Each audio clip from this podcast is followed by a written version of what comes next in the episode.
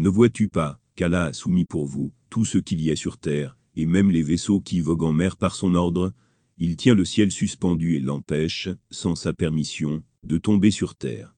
Allah est envers les hommes tout indulgent et absoluteur. C'est lui qui vous a fait vivre, qui vous fera mourir, puis vous fera revivre. L'homme est outrageusement ingrat. 22, de 65 à 66.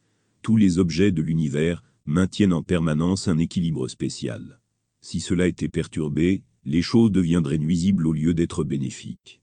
Si nous mettons un morceau de métal dans l'eau, il coulera instantanément. Mais l'eau a été liée par une loi spéciale établie par Dieu, qui permet au bois ou au métal qui a reçu la forme d'un bateau de ne pas couler.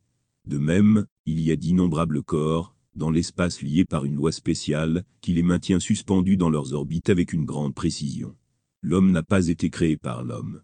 Il a été créé par Dieu. Ensuite, il a été placé dans un monde plein de bénédictions. Cependant, en découvrant sa liberté, l'homme devient si vaniteux et insolent, qu'il ne montre aucune gratitude à son plus grand bienfaiteur. L'univers entier est une preuve en soi. C'est une démonstration pratique de toutes ces réalités.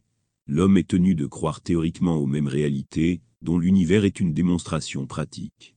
Si l'homme étudiait le système de l'univers, prêtant l'oreille à son langage silencieux, il en recevrait inspiration et illumination, et il serait capable d'y lire toutes les réalités divines, comme s'il s'agissait d'un livre ouvert. Il y verrait le Créateur pleinement reflété. Trouver Dieu est tout à fait possible.